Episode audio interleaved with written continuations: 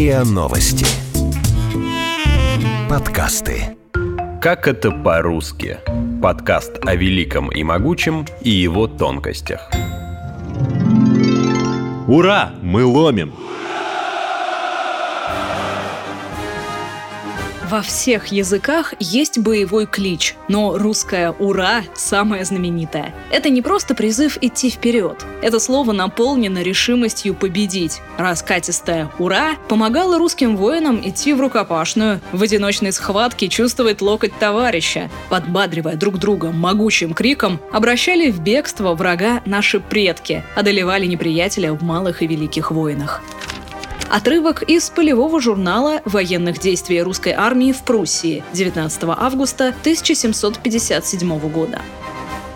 Прусаки, будучи в девятеро сильнее Суворова, окружили его и требовали, чтобы он сдался. Суворов приказал сказать прусскому генералу, что он этого слова не понимает, крикнул «Ура!»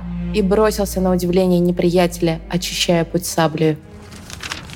Вот так описывал Пушкин Полтавскую битву, генеральное сражение Северной войны между русскими войсками под командованием Петра I и шведской армией Карла XII. Ура! Мы ломим! Гнутся шведы! О, славный час! О, славный вид! Еще напор, и враг бежит.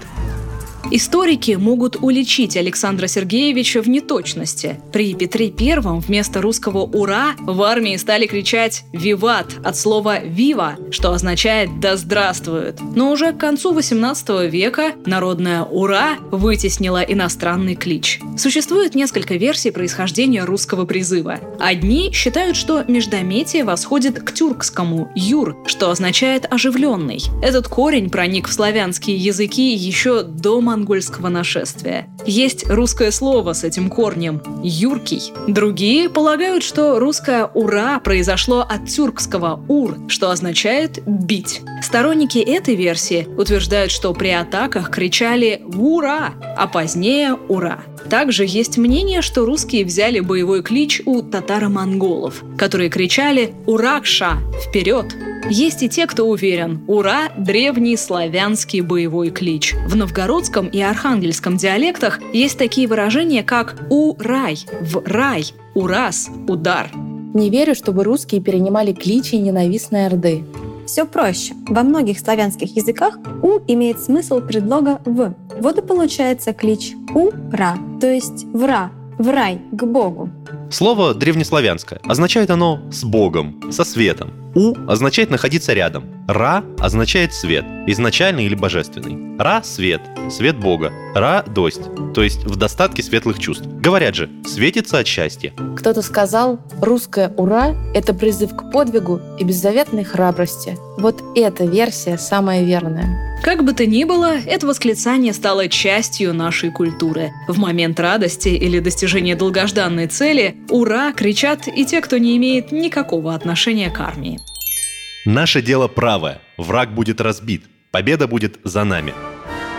Эта фраза прозвучала по радио в 12 часов дня 22 июня 1941 года. Некоторые считают, что в день начала Великой Отечественной войны выступал Иосиф Сталин. Также существует ошибочное мнение, что фразу произнес Юрий Левитан. Даже маршалы Жуков и Рокоссовский в своих мемуарах писали, что первым сообщение передал знаменитый диктор. Но на самом деле это заключительные слова обращения к советскому народу заместителя председателя Совета народных комиссаров Советского Союза Вячеслава Михайловича Молотова. Наше дело правое. Враг будет разбит. Победа будет за нами. Сила лозунга объясняется в том числе тем, что он соткан из цитат, которые на тот момент засели в сознании советских граждан. «Наше дело – правое дело». Так называлась речь лидера кадетов Павла Милюкова, с которой он выступал в Госдуме в 1914 году. Во время Первой мировой войны Милюков искренне верил в победу России. Он отвергал возможность перемирия или отказа от имперских амбиций страны в мировой политике. Лозунг Милюкова в то время время можно было встретить на сотнях плакатов. Выражение «наше дело правое» встречается в одной из работ Ленина 1903 года. Рабочие не сдаются. Они продолжают борьбу. Они говорят «наше дело правое». Мы боремся за свободу и счастье всех, кто трудится.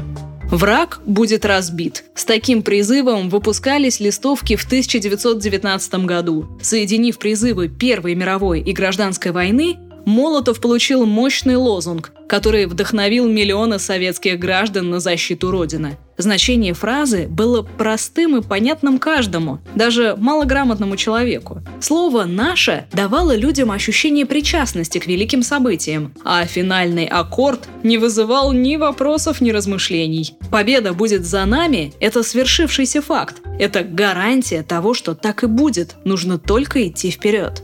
Представляю, сколько боли было после этих слов, смертей, криков и горя. Слушаешь, и мурашки по телу. Сколько будет потерь после этого громкоговорителя? И никто не знал, чем это кончится. Сильный был народ тогда и любил родину. Теперь представьте, как же страшно было тогда гражданам СССР. Наше дело правое, враг будет разбит, победа будет за нами. Этот лозунг неоднократно повторялся в печатных изданиях и устных обращениях вплоть до конца войны. Его произнес Сталин в своем первом выступлении по радио 3 июля 1941 года. Эту фразу включал в военные сводки «Левитан». После войны эти слова теснили на медалях и почетных грамотах. Велика Россия, а отступать некуда. Позади Москва. Сегодня невозможно точно ответить на вопрос, кто и в какой момент первым произнес эти слова. Самая популярная версия происхождения фразы приписывает ее политруку Василию Клочкову. С этими словами он обратился к героям-панфиловцам, оборонявшим Москву от фашистов. Панфиловцы так называют военнослужащих 316-й стрелковой дивизии под командованием генерал-майора Ивана Панфилова. Одним из них был Иларион Васильев. 16 ноября 1941 года у разъезда Дубосекова Волоколамского района Московской области он участвовал в отражении многочисленных атак фашистов. Этот бой вошел в историю как подвиг 28 героев-панфиловцев. Из стенограммы беседы с Иларионом Васильевым в госпитале. Мы все обучались в истребительном батальоне. Ужаса сами себе не придавали такого, чтобы сразу в панику удариться. «Ничего», — говорит политрук, — «сумеем отбить атаку танков. Отступать некуда, позади Москва». Политрук Клочков заметил, что движется вторая партия танков. И говорит, товарищи, наверное, помирать нам здесь придется во славу Родины. Пусть Родина узнает, как мы деремся, как мы защищаем Москву. Москва сзади, отступать нам некуда. Согласно второй версии, фразу произнес во время Крымской войны в 1854 году оборонявший Севастополь адмирал Корнилов. Но правда он выразился несколько иначе. «Нам отступать некуда, у нас позади море».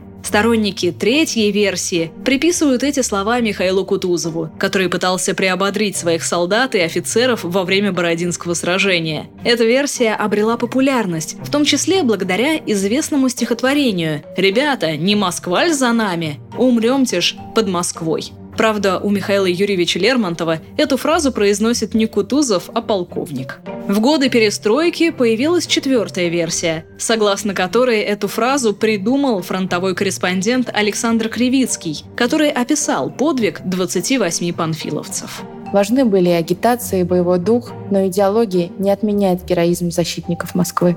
Эту фразу могли произнести в любую войну. И 80 лет назад, и 200, и 700. Отступать русским людям некуда. За плечами родная мать – земля.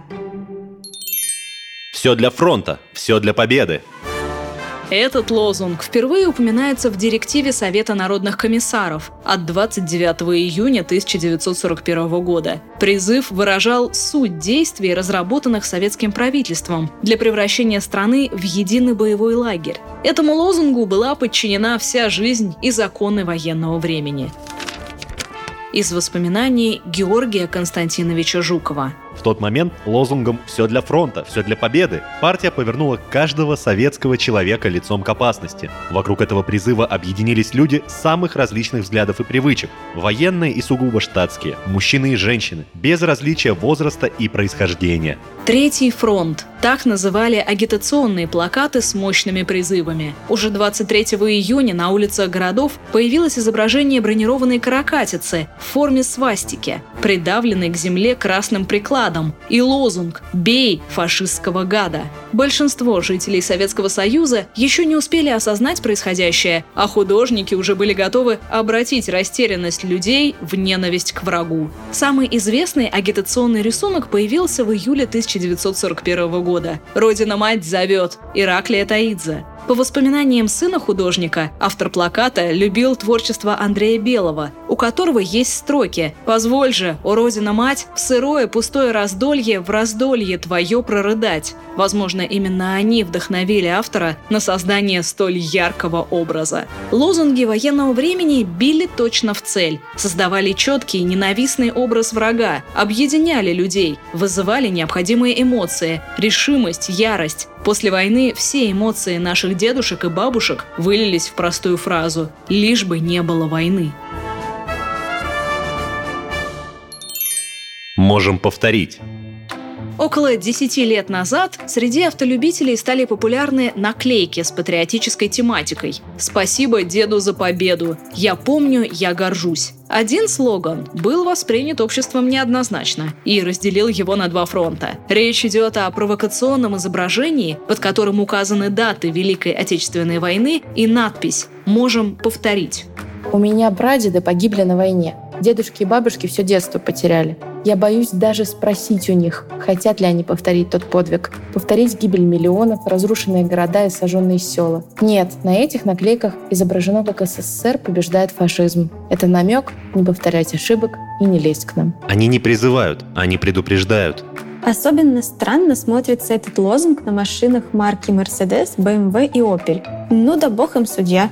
Можем повторить. Есть версия, что такая надпись была оставлена на Рейхстаге в 1945 году. По интернет-форумам ходит такая фотография, но ее достоверность не подтверждена. Предположительно, надпись была сделана мелом и не сохранилась. Полный текст за налеты на Москву, за обстрел Ленинграда, за Тихвин Сталинград. Помните и не забывайте, а то можем и подовторить. Подовторить – это диалектное слово, характерное для псковского говора. Оно означает подтвердить и повторить. Похожую фразу использовал поэт-фронтовик Михаил Дудин в одном из стихотворений, которое стало песней, написанной в 1955 году специально для кинофильма «Максим Перепелица». Пусть враги запомнят это. Не грозим, а говорим. Мы прошли, прошли с тобой полсвета. Если надо, повторим. Пусть враги запомнят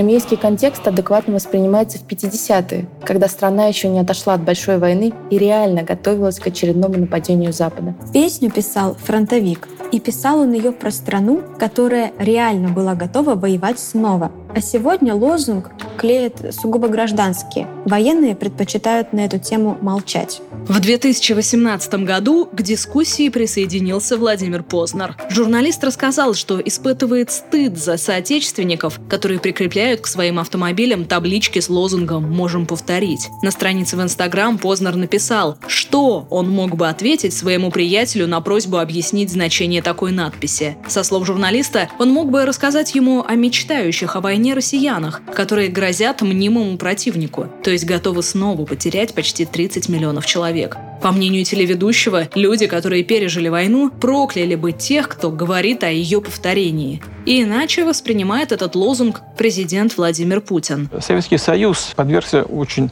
страшному, ужасному, непростительному нападению со стороны нацистской Германии. Мы потеряли 27 миллионов человек. Нет ни одной страны мира, которая понесла бы такую утрату. И если кто-то посмеет сделать что-то подобное, мы повторим заверил глава государства в интервью ТАСС для проекта «20 вопросов Владимиру Путину». Он подчеркнул, что Россия никогда не стремилась и сейчас не стремится к такому развитию событий. И у российского руководства никогда не стоит вопрос таким образом, добавил президент. Комментируя популярный слоган, Путин напомнил и о другой известной фразе «Кто к нам с мечом придет, от меча и погибнет». Вы слушали эпизод подкаста «Как это по-русски». Подписывайтесь на подкаст на сайте ria.ru в приложениях Apple Podcasts и CastBox. Комментируйте и делитесь с друзьями.